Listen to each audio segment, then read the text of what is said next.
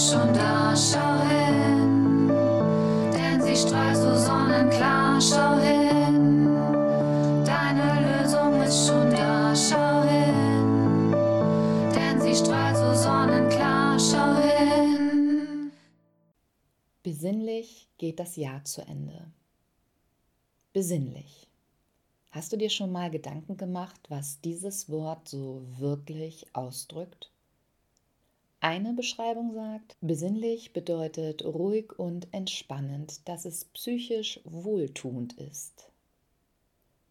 Aber auch Worte wie beschaulich, gedankenvoll, nachdenklich, tiefsinnig, innerlich und versunken habe ich gefunden. Dieses Jahr fühle ich mich besonders von diesem Wort und seinen Bedeutungen angesprochen. Ich denke, dass dies unterschiedliche Gründe hat. Zum einen spielt das Älterwerden eine nicht ganz unwesentliche Rolle, was den generellen Blick aufs Leben und seine Endlichkeit angeht. Auch die Pandemie, in der wir uns immer noch befinden, gibt mir durchaus genügend Momente, in denen ich diesbezüglich sehr nachdenklich und gedankenvoll bin. Was mich persönlich angeht, schaue ich natürlich ebenfalls am Ende eines Jahres nochmal ganz genau hin. Dabei finde ich Worte wie innerlich, versunken und tiefsinnig sehr passend. Ich habe ja schon so manches Mal erwähnt, dass auch ich mich von Zeit zu Zeit immer mal wieder neben dem Weg, den ich eigentlich gehen wollte, wiedergefunden habe. Manchmal war es gut, da es mir neue vorher nicht gesehene Möglichkeiten eröffnet hat. Manchmal allerdings hatte ich auch einfach nur das Gefühl zu mir verloren. Auch das kann passieren. Ist ja auch nicht weiter schlimm, solange man sich wiederfindet.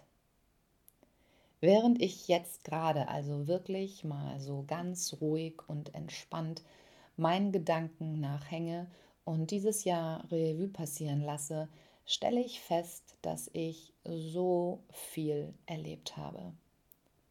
Ich habe einige nette Menschen kennengelernt, habe ein paar Herausforderungen gemeistert, einen großen Schmerz durchlebt, vermeintliche Niederlagen erfahren, die mir am Ende allerdings gezeigt haben, dass ich einfach keine schlechten Kompromisse machen sollte.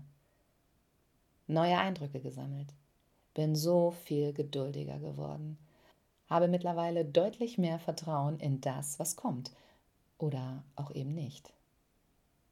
Ich habe mir in diesem Jahr viel mehr Zeit für mich genommen, geschaut, was sich gut für mich anfühlt, wo es mich hinzieht, was mich wirklich glücklich macht.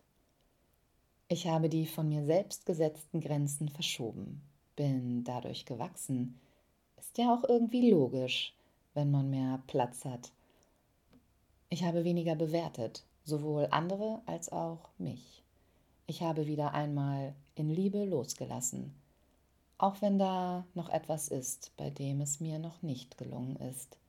Das werde ich nächstes Jahr machen. Ich habe laut ausgesprochen, dass ich mich nicht festlegen möchte im Rahmen meiner Selbstständigkeit. Und siehe da, auf einmal öffneten sich die unterschiedlichsten Türen. Ich habe Entscheidungen getroffen, ohne vorher zu wissen, wie. Aber ich wusste warum. Und auch dort war auf einmal die Lösung da. Ich bin mir treu geblieben. Ich habe einen Auftrag nicht angenommen, obwohl es schnell verdientes Geld gewesen wäre, aber eben nicht mit meiner Philosophie zusammenpasst. Und ich weiß, dass das genau die richtige Entscheidung war. Mein Jahr war auch dieses Mal wieder ein Auf und Ab der Gefühle, mit dem Unterschied, dass die Fallhöhe nicht mehr dieselbe ist wie früher.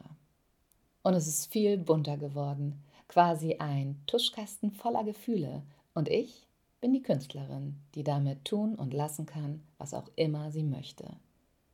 Ich gestalte, kreiere und manchmal freue ich mich auch einfach nur über den Prozess, in dem ich mich gerade befinde, obwohl das Gemälde noch gar nicht fertig ist. Ich hetze nicht mehr von einem Ziel zum nächsten, vielmehr schaue ich, was oder wer zu mir kommt. Ich kann zwar auch Zahlen, Daten, Fakten, aber ehrlich gesagt verlasse ich mich viel lieber auf mein Gefühl. Fazit für mich persönlich lautet also, ich mache genau so weiter, denn das fühlt sich gut für mich an. In diesem Sinne wünsche ich dir von ganzem Herzen ein glanzvolles, gesundes und glückliches Jahr 2022, in dem du im Flow und voller Liebe für dich und andere bist.